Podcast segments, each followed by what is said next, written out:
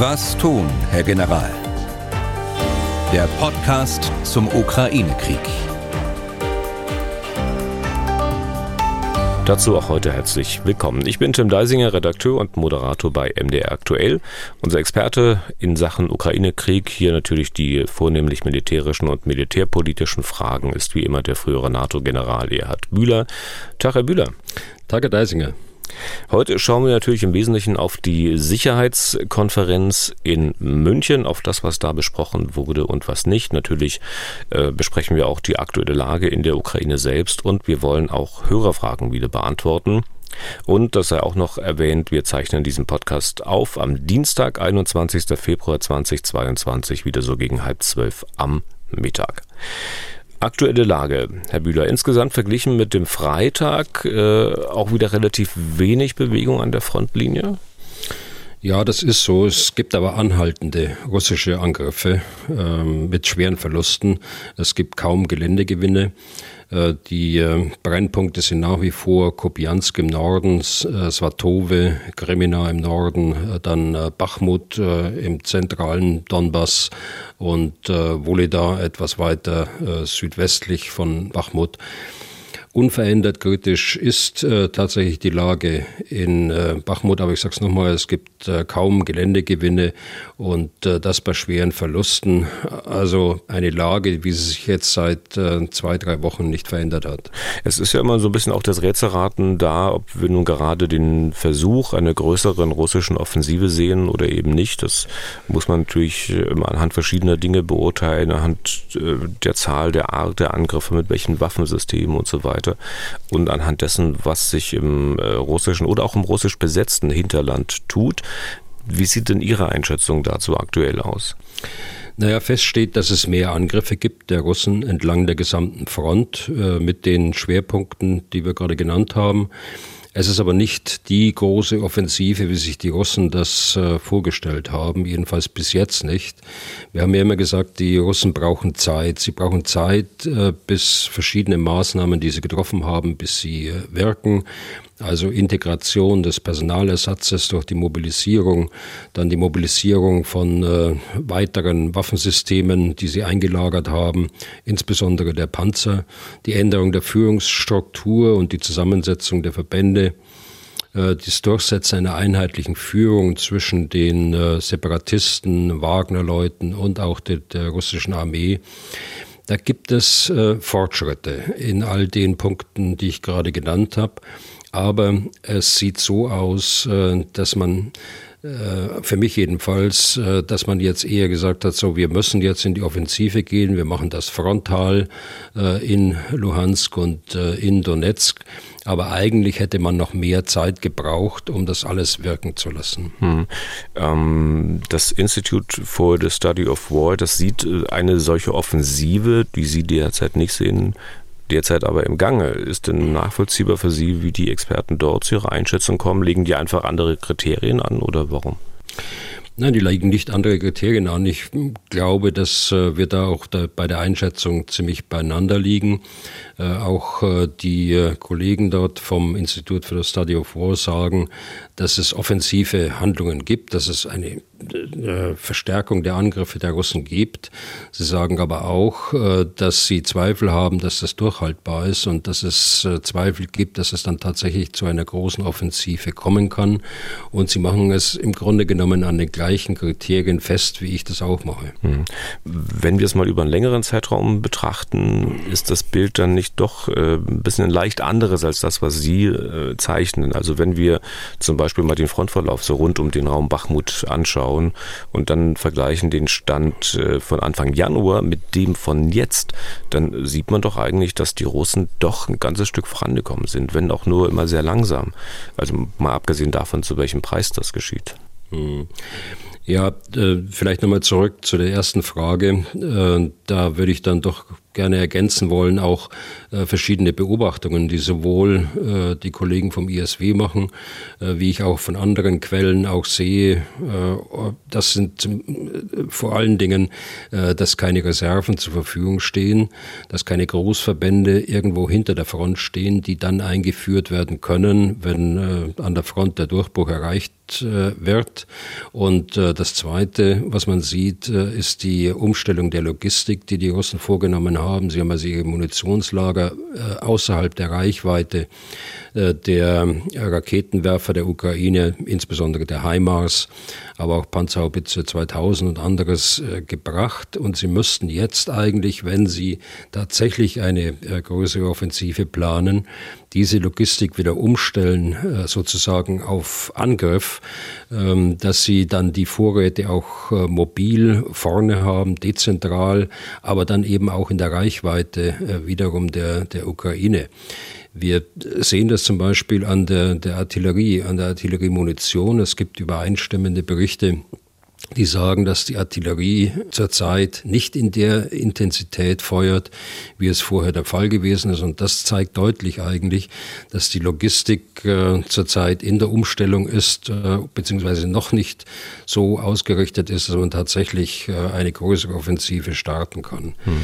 Und wenn man, wenn man über Bachmut spricht, das ist in der Tat so, äh, dass dort Geländegewinge äh, gemacht worden sind. Aber ich möchte es auch gleich relativieren. Wie lange sprechen wir beide über Bachmut? Bachmut. Das ist äh, nach meiner Erinnerung äh, Juli, August, dass wir zum ersten Mal das besprochen haben. Wir sprechen also über eine, eine mehrmonatige Offensive gegen diese eine Stadt. Und wenn Sie dann die Geländegewinne äh, daneben legen, also im Norden bei Soledar, also im Norden von Bachmut bei Soledar etwa zehn Kilometer, im Süden von Bachmut auch etwas, etwa zehn Kilometer, dann steht es in keinem Verhältnis. Hm. Wie sieht es mit den Angriffen aus der Luft aus? Gibt es da auch Logistikprobleme? Weil die scheinen ja auch im Vergleich zu dem, was wir vor Wochen noch gesehen haben, nachgelassen zu haben. Also wir haben ja monatelang jetzt seit Oktober gesehen, dass immer diese Angriffe in Wellen kamen, 10 bis 14 äh, Tage. Man hat immer gewartet, bis äh, genügend äh, Munition da war, bis genügend Raketen verfügbar waren. Man hat sich auch Zeit gelassen mit der, mit der Zielplanung um dann in einem großen Schlag mit 80 Raketen und, äh, und Drohnen zusätzlich dann die ukrainische Infrastruktur anzugreifen, die Energieinfrastruktur insbesondere. Also die, die äh, Luftoperation hält nach wie vor an. Wir haben das ja gesehen am 16., am 17., am 18., 2. Äh, aber es äh, hat ein anderes Bild äh, im Moment. Es sind weniger Waffen, die eingesetzt werden. So zum Beispiel am, am Samstag waren es vier Marschflugkörper, die aus, der, aus dem Schwarzen Meer abgeschossen worden sind. Und es kommt eben häufiger. Praktisch eine ständige Bedrohung. Äh, das kann hindeuten darauf, dass sie tatsächlich Waffenprobleme haben. Das kann aber auch hindeuten darauf, dass äh, sie auch mittlerweile erkennen, dass das Ziel, die äh, Bevölkerung zu terrorisieren und sie von Strom und Wasser und so weiter abzuschneiden, nicht unbedingt erreicht wird mit dieser Luftoperation. Und man versucht jetzt einfach einen anderen Weg zu gehen, dieses häufiger und äh, dann mit weniger Waffeneinsatz, zwangsläufig, weil sie nicht so viele haben, mit weniger Ein äh, Waffeneinsatz zu machen. Und möglicherweise in Bezug auf die Waffen sehen Sie vielleicht auch, dass es da ein Missverhältnis gibt zwischen dem, was Sie äh, verwenden, was Sie abschießen und äh, was von den Ukrainern sozusagen eliminiert wird. Na, also dass dann äh, gar nicht so viele Waffen, wie Sie sich möglicherweise vorgestellt haben, dort äh, einschlagen, wo sie einschlagen sollen. Ja, ja, so ist es. Also die Abschlussrate war ja zeitweise sehr hoch äh, in, äh, in der Vergangenheit.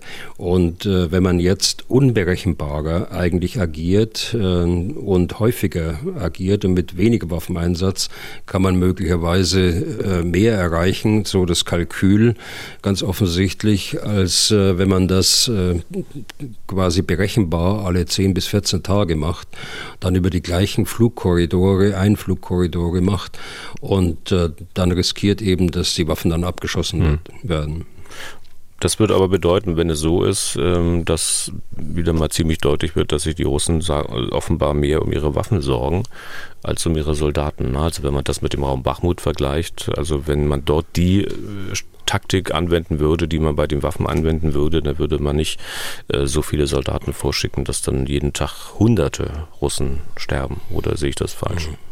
Nein, das, das ist so. Das ist äh, auch deren Taktik jetzt. Äh, sie haben durch die Mobilisierung genügend Soldaten zu Fuß, äh, die sie dort in die Schlacht bringen können. Sie haben die äh, Söldner von Wagner, äh, die das auch seit Wochen und Monaten äh, auch tun dort. Aber sie haben auf der anderen Seite weniger präzise Waffen, um diese andere Operationslinie, wie ich immer sage, diese Luftoperation durchhaltefähig durchzuführen. Zu den aktuellen Dingen gehört sicher auch, dass der US-Präsident gestern in Kiew gewesen ist. Äh, Biden hat da ja einigen Aufwand in Kauf genommen, um dorthin zu kommen. Mit der Air Force One ist er ja nicht in Kiew gelandet. Äh, wie werten Sie denn, Herr Bühler, diesen Besuch, dieses politische Signal, das es ja auf jeden Fall ist? Also ich, ich habe gelesen, er ist gar nicht mit der Air Force One geflogen, äh, sondern mit einem anderen Flugzeugmuster, einfach äh, der Geheimhaltung wegen. Zwischengelandet in Rammstein und äh, dann nach Polen geflogen und von dort aus zehn Stunden äh, mit dem Zug äh, nach Kiew und das in einem Alter von 80 Jahren. Das ist schon eine äh, gewaltige Belastung, muss man auch sehen, jetzt mal von der menschlichen Seite.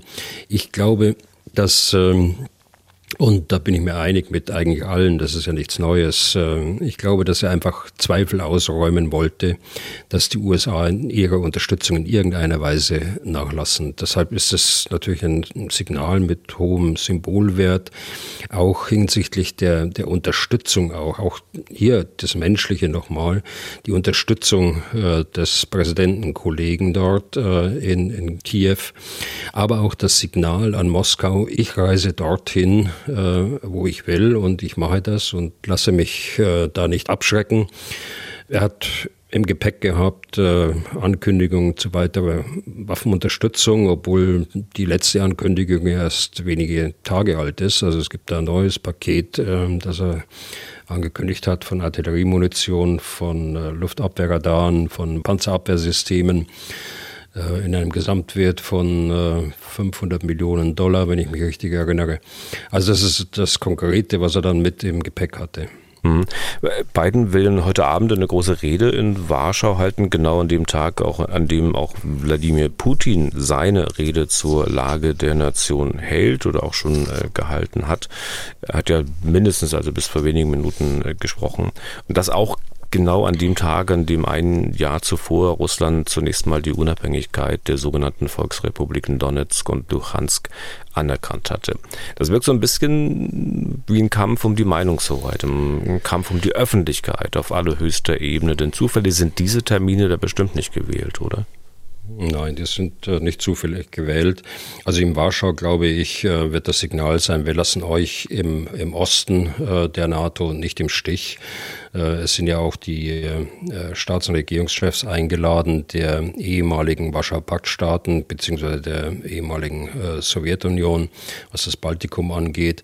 Ähm, die werden auch in Warschau mit dem Präsidenten Biden zusammentreffen. Das ist kein Zufall. Er möchte dem, dem Putin nicht die Bühne überlassen und ich glaube, auch die zeitliche Versetztheit seiner Rede gibt ihm jetzt auch die Möglichkeit, auf das eine oder andere, was jetzt zur Stunde Putin sagt, äh, zu reagieren. Hm. Inhaltlich diskutieren äh, können wir diese Reden natürlich noch nicht. Da warten wir mal ab, was tatsächlich gesagt werden wird oder gesagt wurde. Das, was ich ein bisschen mitgelesen habe bei Putin, ja, das war auch nichts sonderlich Neues, also nichts Überraschendes, was Putin gesagt hat. Und im Bedarfsfall sprechen wir dann am Freitag drüber. Freitag, der Tag, an dem der Krieg ins zweite Jahr geht. Schauen wir auf die Sicherheitskonferenz in München. Die hatte am Freitag, als wir uns das letzte Mal unterhalten haben, Herr Bühler, begonnen, so dass wir am Freitag natürlich auch da noch nichts zu dem sagen konnten, was letztlich besprochen wurde. Heute aber können wir. Ähm, ich kann mir Herr Bühler lebhaft vorstellen, wie Ihr Wochenende ausgesehen hat. Reden lesen, Reden anschauen, Artikel lesen, telefonieren. Das war bestimmt so ein richtiges äh, Sicherheitskonferenz Wochenende bei Ihnen zu Hause, oder? Ja, das, das war es, zweifellos, aber im Homeoffice, äh, nicht in München, sondern im Homeoffice äh, in Berlin. Äh, die äh, Münchner Sicherheitskonferenz ist ja über die Jahre immer transparenter geworden und äh, Sie können das heute auf verschiedenen TV-Kanälen mit anschauen, aber insbesondere auf der, auf der Internetseite können Sie auch das im Livestream anschauen und äh, Sie können auch im Nachhinein noch die eine oder andere Diskussion dort auf der Internetseite äh, abrufen. Mhm. Und äh, dass man in München keine Lösung beim Krieg gegen die Ukraine finden wird, das war ja sicher mehr als wahrscheinlich, allein schon deswegen, weil ja die Russen nicht eingeladen waren. Aber äh, nichtsdestotrotz stand der Krieg quasi über allem, was dort gesagt wurde. Vielleicht können Sie mal kurz aufzählen, was sind denn aus Ihrer Sicht die wesentlichen Ergebnisse dieser Konferenz? Ich glaube, wir müssen nochmal auf den Punkt, weil Sie den jetzt in der Einleitung gebracht haben, äh, kommen. Die Russen waren tatsächlich nicht eingeladen, weil sie im letzten Jahr äh, zwar eingeladen waren, kurz vor Kriegsbeginn, aber dann nicht erschienen sind. Und äh, offensichtlich äh, wollte man äh, der russischen Delegation, wer auch immer sie vertritt, äh, Lavrov hat das ja über viele Jahre hinweg gemacht, keine Bühne bieten dort in München. Das war wohl eine sehr wohl überlegte Entscheidung. Man hätte es auch anders machen können. Ich meine, beim G20-Gipfel auf Bali war Russland ja mit eingeladen. Präsident kam nicht, aber Lavrov kam. Und es war tatsächlich kein Vorteil für Russland, jedenfalls nach meiner Bewertung, dass sie dort mit da waren. Aber das ist jetzt müßig, darüber zu reden. Wenn Sie über die, die Ergebnisse reden wollen, äh, ja, ich glaube, das zentrale Signal ist, der Westen hat sich sehr geeint gezeigt. Er hat ein klares Zeichen der Unterstützung äh, für die Ukraine äh, gesendet. Auch äh, Deutschland konnte aus meiner Sicht äh, dort äh, bei den Verbündeten punkten und konnte darstellen, was es für die Ukraine leistet. Da gab es doch einige Stimmen, die das tatsächlich dann auch anerkannt haben auch wenn es Untertöne aus dem Baltikum und aus Polen auch gab, äh, das muss man auch dazu sagen. Äh, bemerkenswert ist, dass äh, die USA mit der größten Delegation da war, seit Jahrzehnten, möglicherweise seit Beginn der, der Sicherheitskonferenz. Sie sind immer eigentlich die größte Delegation gewesen nach Deutschland, aber jetzt hat man nochmal was draufgelegt. Äh, war mit der Vizepräsidentin da, mit vielen Abgeordneten, äh, ein Drittel des Senats war da.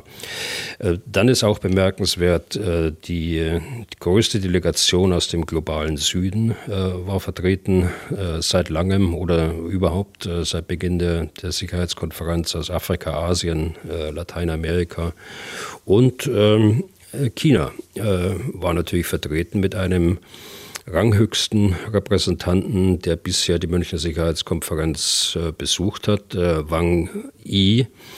Äh, dieser Herr war vorher Außenminister und ist jetzt Staatsrat in der Kommunistischen Partei und ist da praktisch noch der höchste Außenpolitiker, den China hat. Der hat auch die Friedensinitiative angekündigt, die in den nächsten Tagen kommen soll.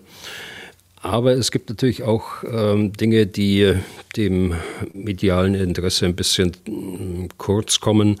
Äh, ich fand bemerkenswert äh, den runden Tisch mit den Präsidenten Aserbaidschan, äh, Armenien, Georgien. Da ging es um die Kaukasusregion und da ging es um den andauernden Konflikt zwischen Aserbaidschan und Armenien und natürlich den runden Tisch mit den westlichen Balkanstaaten.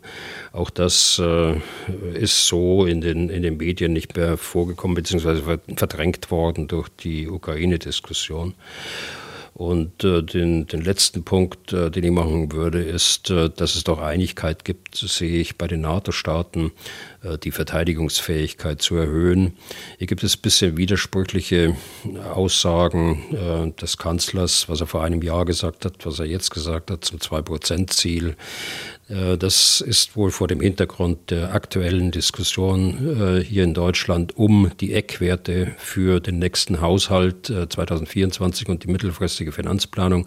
Wie bildet man jetzt das Versprechen des Kanzlers in seiner Zeitenwende-Rede, wie bildet man das ab? Äh, ganz konkret in äh, Haushalten oder im nächsten Haushalt. Da gibt es offensichtlich, wenn man das äh, Interview sieht äh, von Frau Esken, der Co-Vorsitzenden der SPD, gestern in der FAZ, da gibt es doch offensichtlich noch Meinungsunterschiede, denn äh, sie hat sich klar, jedenfalls nach meiner Auffassung, vom 2%-Ziel dort distanziert Und äh, da darf man gespannt sein, äh, wie sich das jetzt in den nächsten Tagen dann äh, rauskristallisiert. Bleiben wir bei dem Kurs, den der Kanzler vorgegeben hat, äh, oder knicken wir schon etwas ein? Hm. Ich will mal auf eine Reihe von Diskussionspunkten äh, noch ein bisschen näher zu sprechen kommen. China unter anderem komme ich gleich zu, aber auch den, den, den Blick mal ein bisschen weiten und mal sagen, also Diskussionspunkte rund um die Konferenz. Ähm, und zwar will ich mal bei einem Punkt anfangen, den Sie jetzt gerade nicht erwähnt haben, nämlich bei den Gedankenspielen der Ukraine in Bezug auf Streubomben. Das war ja eine sehr ausführliche Diskussion. Also Gedankenspiele, bei denen man sich sagt, nö, die Russen nutzen nutzen sie auch. Warum dann nicht auch wir? Es ging dann auch um Phosphormunition. Ähm, vielleicht können wir zunächst mal kurz sagen, für alle, die nicht so tief in der militärischen Materie stecken, was sind das für Waffen? Ja, Streubomben, ähm, darunter versteht man, dass ähm, die Artillerie, die Raketen, dass Bomben, die von Flugzeugen abgeworfen werden, Submunition beinhalten.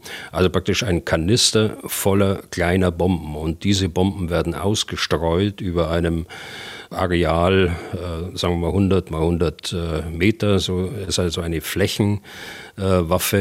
Äh, diese Streubomben sind äh, seit 2010, seit dem Oslo-Abkommen, äh, vollständig verboten. Sie sind geächtet, weil die Gefahr besteht bei diesen äh, wie man auch sagt, dass sie nicht explodieren, sondern liegen bleiben und dort dauerhaft Schäden verursachen können, dass sie Zivilpersonen eben schädigen können nach dem Krieg noch Wochen und Monate. Man hat das auf dem Balkan auch gesehen. Also genau aus diesem Grunde, wegen dieses Kollateralschadens, der dort angerichtet werden kann, sind die verboten worden. Und äh, das zweite ist die äh, Phosphormunition, die dort gefordert oder nicht gefordert, also die jedenfalls besprochen worden ist. Das ist Munition, äh, die weißen Phosphor enthält. Weißer Phosphor ist bekanntlich sehr giftig und äh, hat die Eigenschaft bei der Explosion, dass er äh, sehr extrem heiß ist. Er lässt sich nicht löschen, jedenfalls nicht mit Wasser. Es gibt schwere Verbrennungen, die auch schwer heilen. Also deshalb sind auch diese Waffen, diese phosphorhaltigen Waffen, äh, geächtet, äh, und zwar schon 1977 äh, in der Genfer Konvention beziehungsweise in den Zusatzprotokollen zur Genfer Konvention. Sie sind im Gegensatz zu den Streubomben nicht ausdrücklich verboten für den militärischen Einsatz, aber sie dürfen nicht so eingesetzt werden, dass auch Zivilpersonen dort ähm, beeinträchtigt werden. Ich muss aber auch dazu sagen, diese Auslegung ist äh, umstritten, äh, denn äh, äh Phosphorbomben äh, können auch als chemische Waffen bezeichnet werden und dann würden sie eindeutig unter das Verbot von chemischen Waffen fallen. Und zum Zweiten gibt es eine Passage in der Genfer Konvention, die sagt, es darf kein unnötiges Leid verursacht werden. Also auch von daher könnte man sagen, diese Waffen sind bereits verboten. Ähm, die Russen setzen beide Arten von Waffen ein?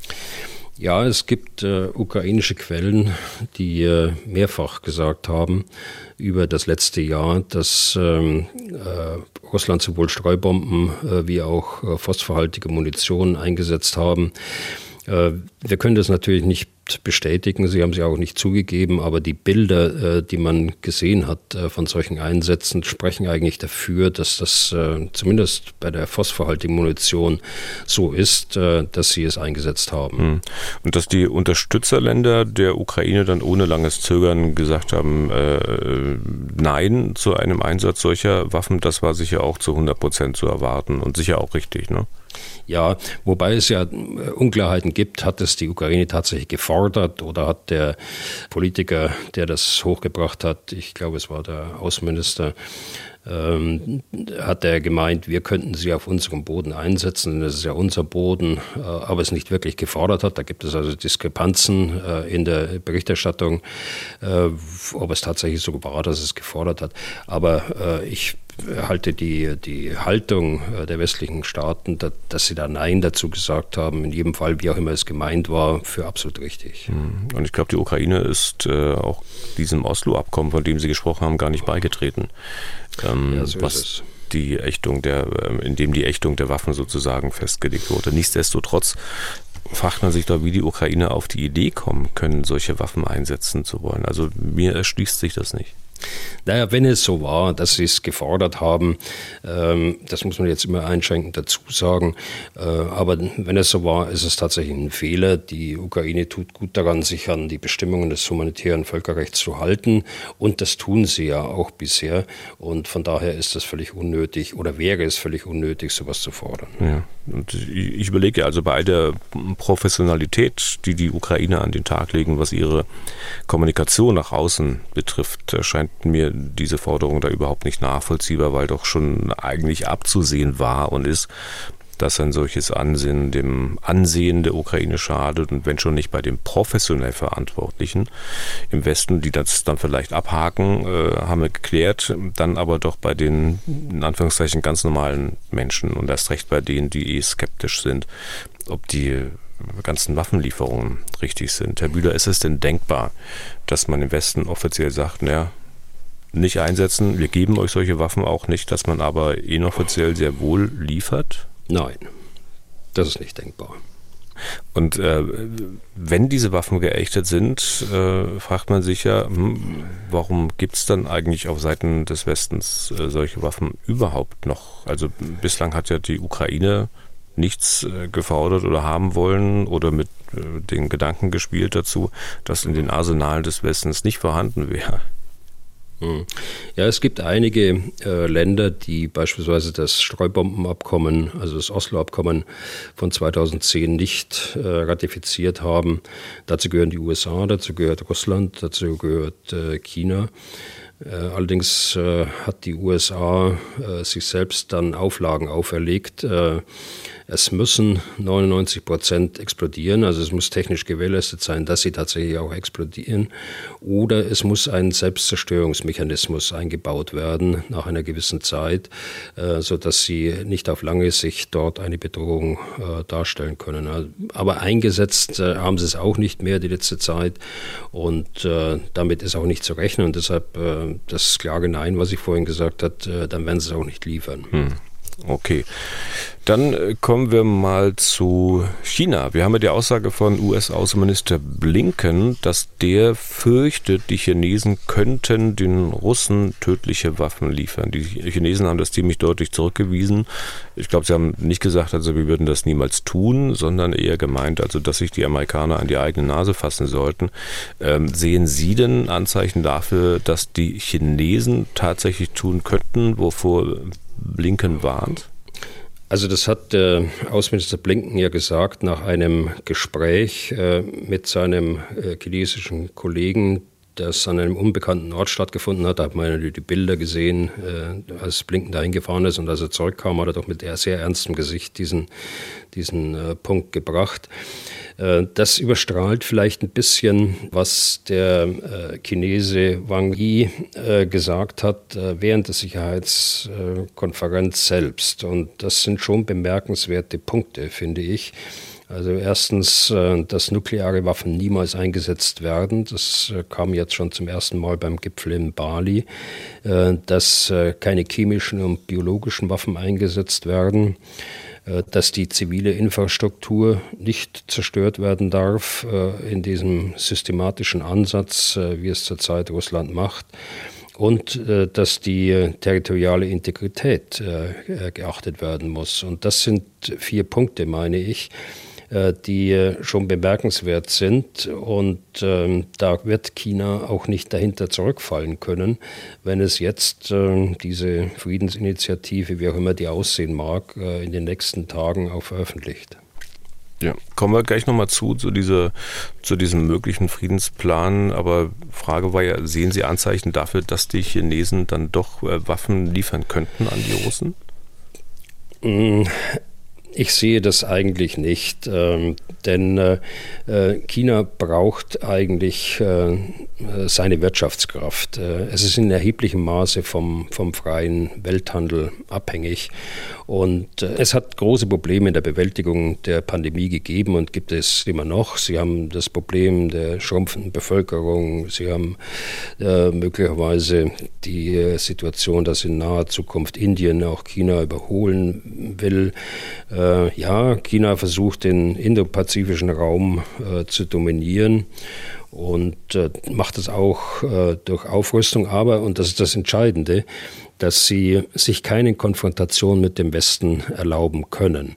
Äh, also ich spreche jetzt von einer politischen äh, Konfrontation und die wäre tatsächlich gegeben, wenn, äh, wenn China den Aggressor, und das ist der große Unterschied zu den westlichen Waffenlieferungen, wenn China dem Aggressor Waffen zur Verfügung stellen würde, äh, dann äh, käme es sicher zu einer politischen Konfrontation.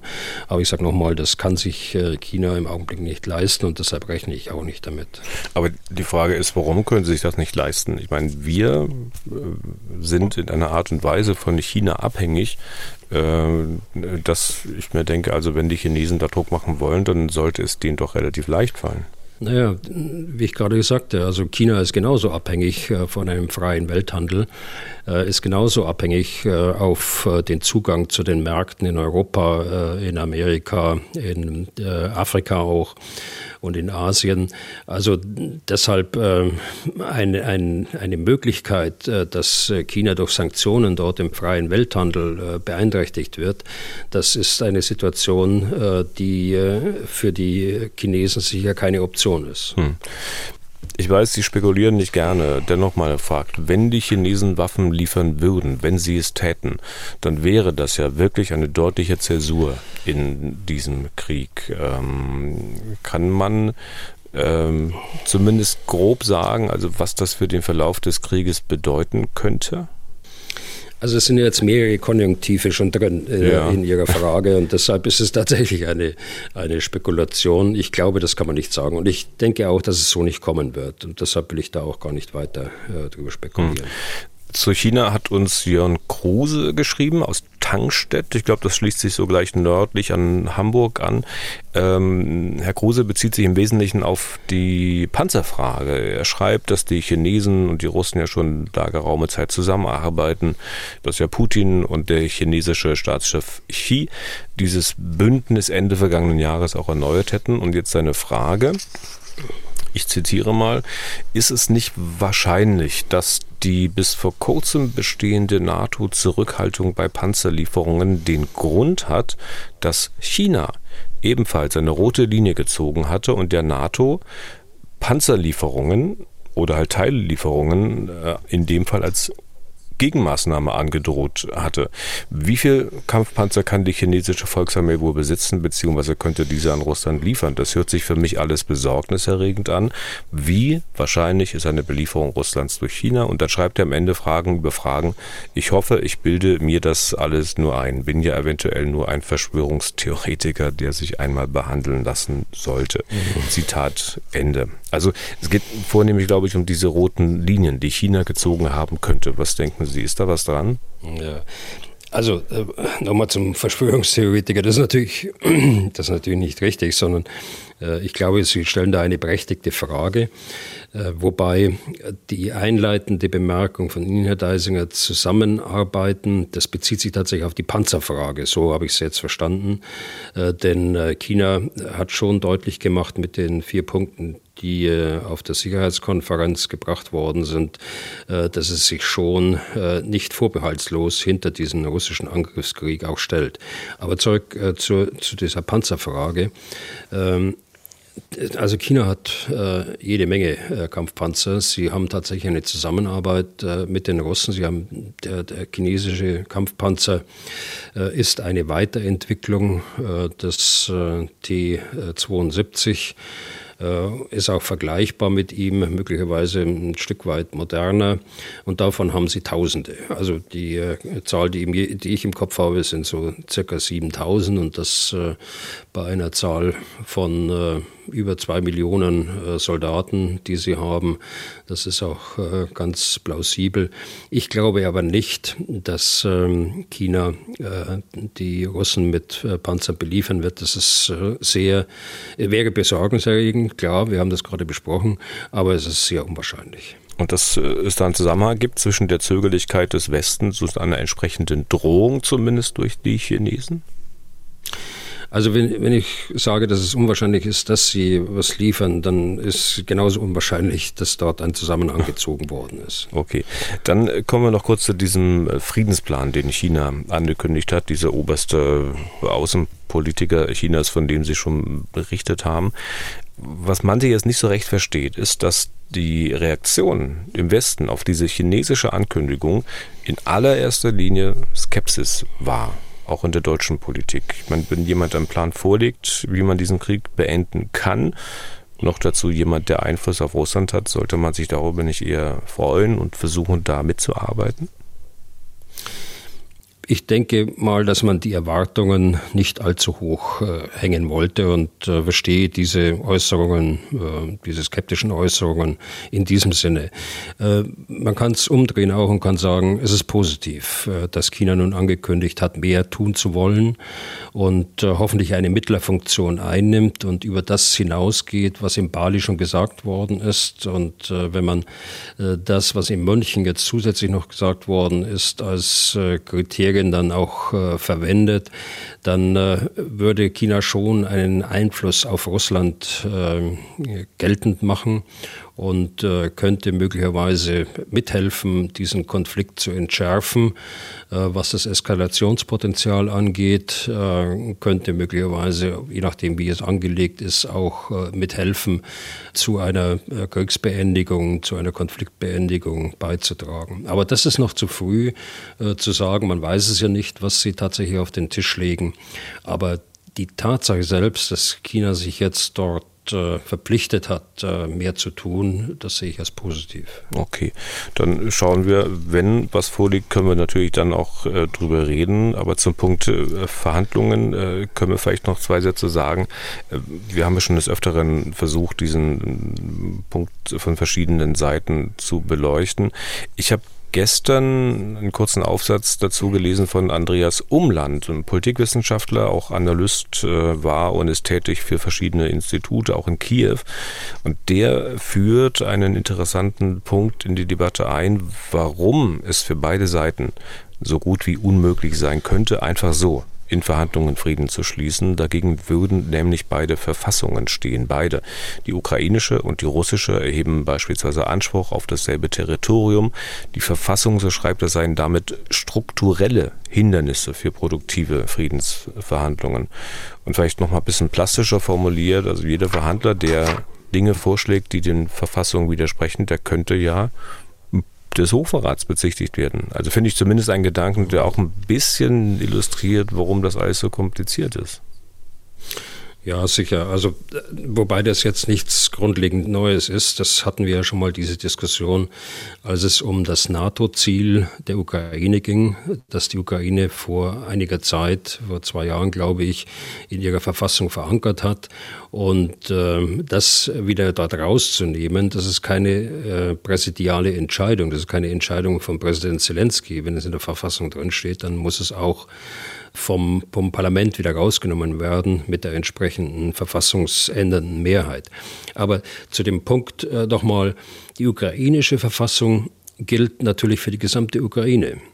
Also Völkerrechtlich und verfassungsrechtlich ist es vollkommen legitim, dass die Ukraine das Gesamtterritorium als ihr Territorium ansieht. Das ist das eine. So, wenn man jetzt nach Russland schaut, Russland hat sich völkerrechtlich die Krim einverleibt.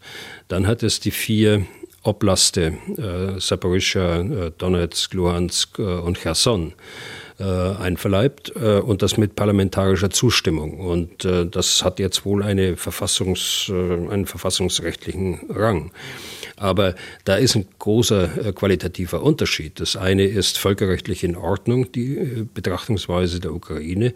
Äh, das ist in Russland natürlich nicht der Fall, denn äh, sie haben einfach gesagt, äh, auch wenn wir es noch gar nicht eingenommen haben, das gehört jetzt uns. Und deshalb haben wir keine Veranlassung, darüber zu verhandeln. Das ist unsere Position und das ist auch von uns in die Verfassung aufgenommen worden. Also das sehen, der, dieser, dieser Unterschied zwischen den, den beiden Betrachtungen, der ist schon erheblich. Ja kann ich nachvollziehen, aber natürlich ist es dann auch für einen russischen Verhandler äh, schwierig, gegen die eigene Verfassung was zu machen, so, so unrichtig die möglicherweise ist. Naja, also im, äh, im, im, System Putin macht das Parlament offensichtlich das, was Putin auch äh, vorgibt und äh, seine Leute im Hintergrund. Und äh, er hat ja entschieden darüber, äh, den, den Krieg zu beginnen. Äh, er hat entschieden, die äh, vier Oblaste, die vier Provinzen dort äh, nach Russland zu holen, äh, heimzuholen. Und das Parlament hat dies abgenickt. Also äh, das ist keine äh, demokratische Legitimation, äh, diese, diese, äh, dieser Entscheidungsprozess. Und äh, insofern wäre das für Putin, wenn es denn dazu käme, dass er sagt, sagt, äh, ich verzichte auf dieses und dieses Kriegsziel, wäre es für Putin kein Problem. Ähm, vorher hat er gesagt, das gehört uns, dann kann er jetzt auch sagen, äh, ich lege das auf den Verhandlungstisch. Also von daher sehe ich da einen großen qualitativen Unterschied eben äh, zur Situation in der Ukraine. Der Präsident kann nicht von sich aus sagen, ich verzichte auf die Krim. Das würde ihm gewaltige politische Nachteile bringen. Das würde möglicherweise auch zu seiner Ablösung führen. Äh, weil äh, das, das Parlament äh, tatsächlich mit Recht darauf drängen wird. Erstmal steht die Bevölkerung mit über 90 Prozent dahinter und zweitens gehört das die Krim völkerrechtlich zur Ukraine und das soll auch so bleiben. Hm. Unbenommen, da haben wir auch gar keinen Dissens, Herr Bühler. Ähm, ich wollte Sie nur darauf hinweisen, dass es natürlich auch für Putin in seine Situation, in die er sie selbst gebracht hat, natürlich schwierig ist. Ne? Sie sagen, dass es, da kann er einfach sagen, irgendwie, okay, dann kriegt er halt Cherson wieder. Ähm, ich glaube nicht, dass das so einfach ist, weil wenn er es sagen würde, dann wäre das doch ein großes Einfallstor für Kritiker, die ihn möglicherweise auch gar nicht mehr an der Macht sehen wollen. Das würde doch sozusagen an seiner Machtbasis ziemlich rütteln. Das ist eine andere Frage. Das ist durchaus richtig. Äh, das äh, würde ja bedeuten, dass äh, er Teile seiner Ziele nicht erreicht hat und das würde ihm innenpolitisch schon ein Problem bereiten. Das sehe ich ganz genauso. Dann Strich unter dieses Thema kommen wir noch zu einigen Hörerfragen. Toni Steimle schickt herzliche Grüße aus der Schweiz, verbunden mit folgendem Anliegen. Zitat, was mich immer wieder verwirrt, die Ukraine sollte doch eigentlich auch in der Lage sein, Langstreckendrohnen zu produzieren. Die Ukraine hat beispielsweise eine umfangreiche Softwareindustrie. Anstatt Waffen könnte der Westen ja auch das fehlende Know-how für Raketentechnologie liefern. Warum geschieht hier so wenig? Also die Ukraine haben ja tatsächlich ähm, Drohnen umgebaut, ältere Drohnen, äh, zum Teil ähm, 40 Jahre alt oder so, und äh, die in einen Marschflugkörper mit, mit großer Reichweite, etwa 2000 Kilometer, äh, umgebaut und bereits eingesetzt äh, auf diesen ähm, Flugplatz äh, in der Nähe von, von Moskau. Also von daher diese Langstreckentechnologie, die haben sie schon, allerdings nicht, wie Sie schon sagen, mit moderner Technologie. Da kann sich die Ukraine-Technologie, da gibt es ja keine Sanktionen, ähm, holen aus dem, aus dem Westen, wenn sie das, wenn sie das braucht.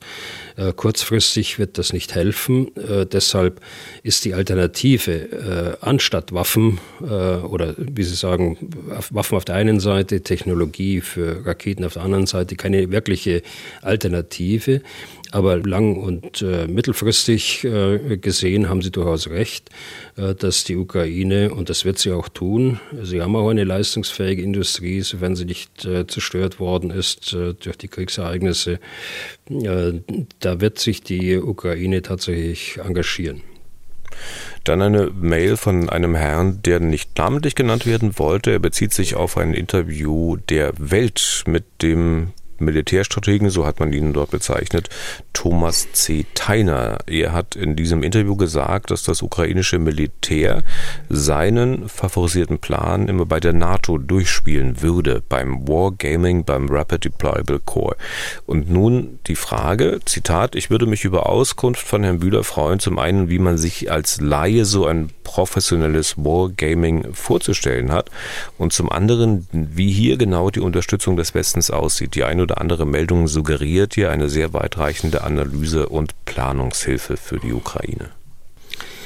Also ich würde mal eine Bemerkung machen wollen, zunächst mal, die nichts mit Herrn Theiner zu tun hat. Es gibt eine ganze Reihe von, äh, von Leuten, die äh, am Militär interessiert sind und äh, die sich bei Twitter äußern und die auch Vorschläge machen und die von irgendwo was gehört haben.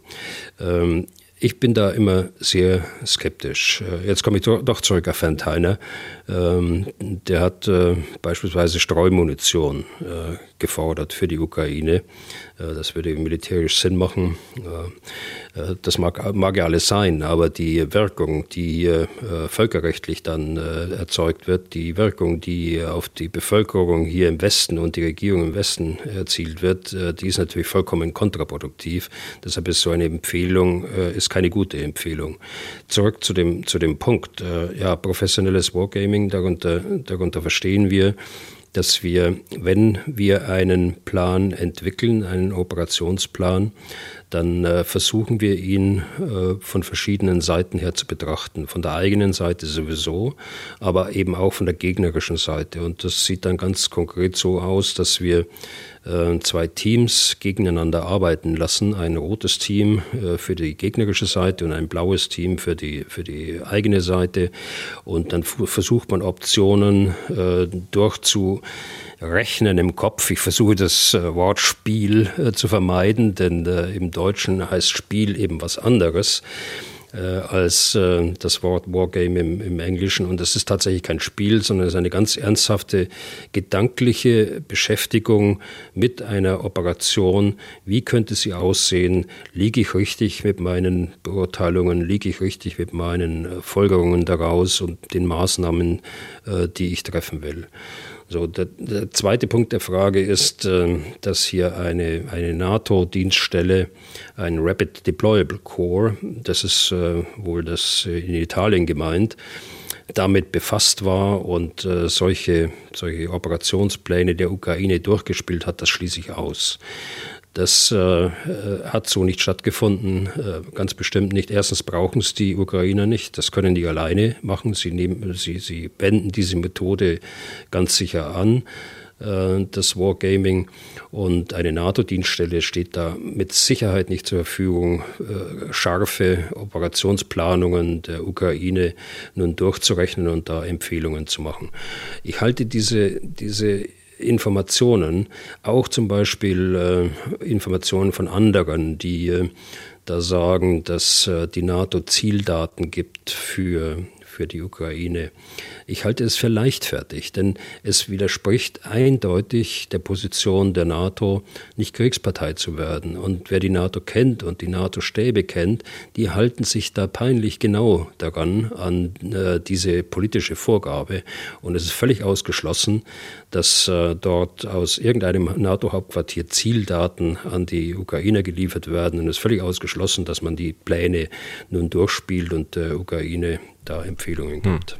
Das sagen Sie jetzt, weil Sie äh, quasi über viele, viele Jahre die NATO erlebt haben und sich sicher sind, dass das so ist, wie Sie es jetzt formuliert haben, ne? Aus Ihrer genau, Erfahrung, so Lebenserfahrung heraus. Das, ich, lebe, ich sage das aus meiner Erfahrung heraus. Natürlich gibt es immer wieder den einen oder anderen Wichtigtuer, wissen Sie, der, der solche Gerüchte aufbringt. Klar ist, dass äh, die NATO-Staaten Lageinformationen geben, also einen Austausch von geheimdienstlichen Informationen. Wie ist das Lagebild? Das findet äh, tatsächlich statt. Das ist auch so.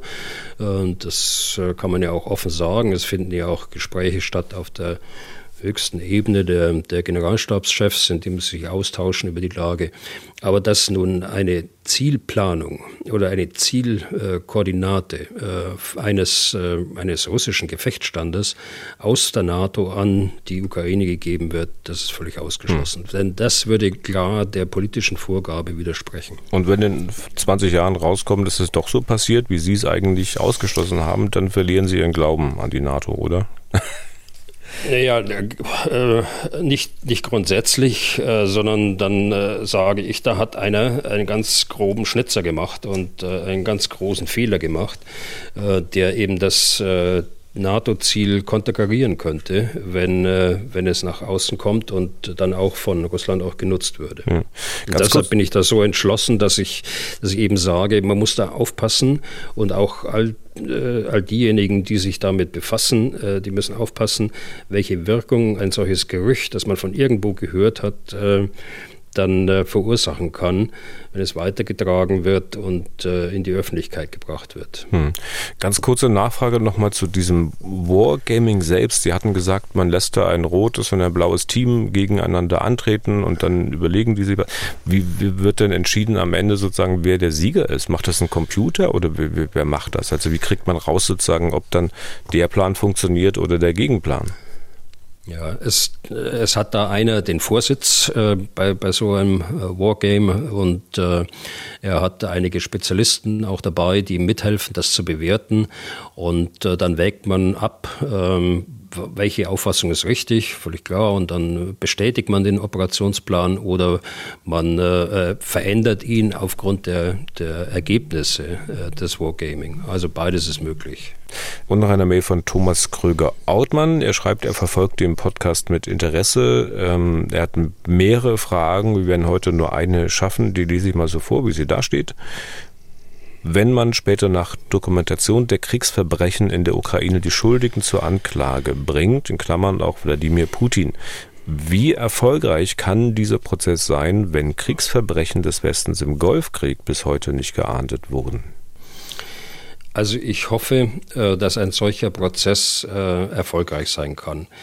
Äh, wir haben ja auch auf der Münchner Sicherheitskonferenz gelernt, in der Rede der Vizepräsidentin Harris, dass ähm, zwar Kriegsverbrechen, die im Krieg passieren, äh, vor dem Internationalen Strafgerichtshof äh, und völkerrechtlich geahndet äh, werden können, dass aber die Entscheidung zu einem Angriffskrieg äh, selbst, äh, das sieht es anders aus. Da muss ein äh, Sondertribunal eingesetzt werden, so ähnlich wie es nach dem Zweiten Weltkrieg in Nürnberg hier in Deutschland stattgefunden hat. Das ist die eine Geschichte. Ich hoffe, es kommt dazu, dass man den Aggressor dann tatsächlich zur Rechenschaft ziehen kann. Die andere Frage äh, der Kriegsverbrechen des Westens im Golfkrieg. Da muss man erstmal äh, sehen, äh, welcher Golfkrieg ist denn gemeint. Ne, es gab ja drei davon. Also der erste Golfkrieg, der hat 1989 äh, äh, stattgefunden, hat ähm, acht, neun Jahre gedauert, hat eine Million Menschenleben gefordert. dort hat der irakische Machthaber biologische und chemische Waffen eingesetzt. Äh, das sind die, die Menschen zu Hunderten und zu Tausenden ums Leben gekommen. Das ist der erste äh, Golfkrieg. Äh, da sehe ich kein Kriegsverbrechen des Westens, der war da nicht beteiligt. Der zweite Golfkrieg war die Besetzung von Kuwait. Äh, Hussein hat 1990 äh, wie wir wissen, äh, Kuwait besetzt und aufgrund einer, einer Sicherheitsratsresolution hat sich dann eine Koalition zusammengefunden unter Führung der Amerikaner, die äh, Kuwait befreit haben. Äh, sie sind äh, an dem Schritt der Befreiung Kuwait aber stehen geblieben. Sie hätten auch auf Bagdad marschieren können, hätten Hussein festnehmen können, hätten weitere Kriegsziele verfolgen können, aber das war nicht der Fall. Ähm, hier sind mir auch keine Kriegsverbrechen bekannt. Äh, wenn Sie jetzt den dritten äh, Golfkrieg anschauen, 2003, ja, da gab es eine Sicherheitsresolution, die aber niemandem die Handlungsmöglichkeit gab, dort auch militärisch äh, einzugreifen. Und äh, das war ja die berühmte Sicherheitsratssitzung, in der der damalige Außenminister Paul äh, dort äh, nachrichtendienstliche Details äh, veröffentlicht hat äh, als äh, Beweis, dass äh, Irak chemische Waffen besitzt und auch einsetzen will. Diese Beweise oder diese Tatsachenbehauptungen haben sich später als falsch herausgestellt. Und äh, das kann man nachlesen in dem Buch von Paul. Das hat ihn äh, Zeit äh, seines restlichen Lebens äh, beschäftigt, dass er hier diesen Riesenfehler gemacht hat. Also hier ist ein Fehler begangen worden, äh, den würde ich nicht äh, in die Kategorie eines Kriegsverbrechens bringen, sondern es ist ein, tatsächlich ein Fehler gemacht worden, im Übrigen von mehreren Geheimdiensten, die die Informationen geliefert haben an die Entscheidungsträger dort in, in Amerika. Und warum sage ich das so ausführlich auch? Äh, Hussein war äh, derjenige, der äh, Millionen von Menschen auf dem Gewissen hat. Er war derjenige, der in der Vergangenheit das getan hat. Und insofern war das auch plausibel, dass man dann entschieden hat, den Irak anzugreifen. Und das hat man gemacht. Im Krieg selbst hat es auch Kriegsverbrechen gegeben, auch das ist wahr. Sie wurden aber geahndet. Mir sind drei äh, Kriegsverbrechen bekannt, die sind auch äh, ja, öffentlich auch damals sehr stark diskutiert worden. Also wenn ich nur eins äh, nehme, das ist eine Vergewaltigung einer, einer jungen Frau, die dann auch äh, erschossen worden ist und äh, auch die Familie mit erschossen worden ist.